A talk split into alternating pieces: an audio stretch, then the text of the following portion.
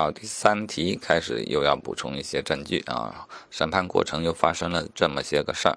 开庭审理后，一审法院认定被告人顾某啊，两次分别贩卖一包甲基苯丙胺和另一包还是甲基苯丙胺啊，但另一包的重量七点六克是确定的，然后就给判了个六年六个月啊。注意一下，一包重量不详啊，一包七点六克，判六年半。好，顾某不服，提出上诉，二审法院以事实不清发回重审，这我觉得挺有道理的嘛。一包重量不详，然后继续，原审法院重审期间，检察院对于一包不详的啊，明确为二点三克，并作出了补充起诉。据此，原审法院以被告人两次分别贩卖二点三、七点六，改判为七年半啊，加多一年。那被告人肯定又不服，再次上诉到二审法院。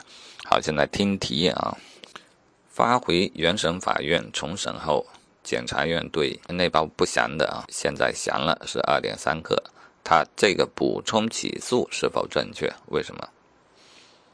好，这会就达到上诉不加刑的话，恐怕就是错了啊。我再重复一遍题目，你想一想，就是问检察院。补充起诉是否正确？为什么？好，我直接念答案，不正确。本案第二审法院基于原审法院认定的一包甲基苯丙胺数量不明，以事实不清发回重审。重审中，检察机关明确为二点三克，只是补充说明，而不是补充起诉。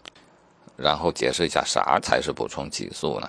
补充起诉是在法院宣告判决前。检察机关发现有遗漏的同案犯或者罪行啊，漏人或漏罪，可以一一并起诉和审理的，这时候叫补充起诉。好，我们再总结一下啊，呃，本题不正确，我是答不正确，但是想到上诉不加刑去了。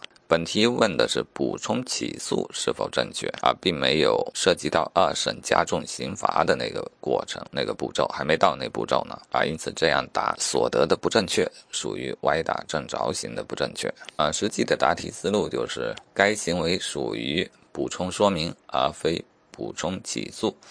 补充起诉是要补充什么呢？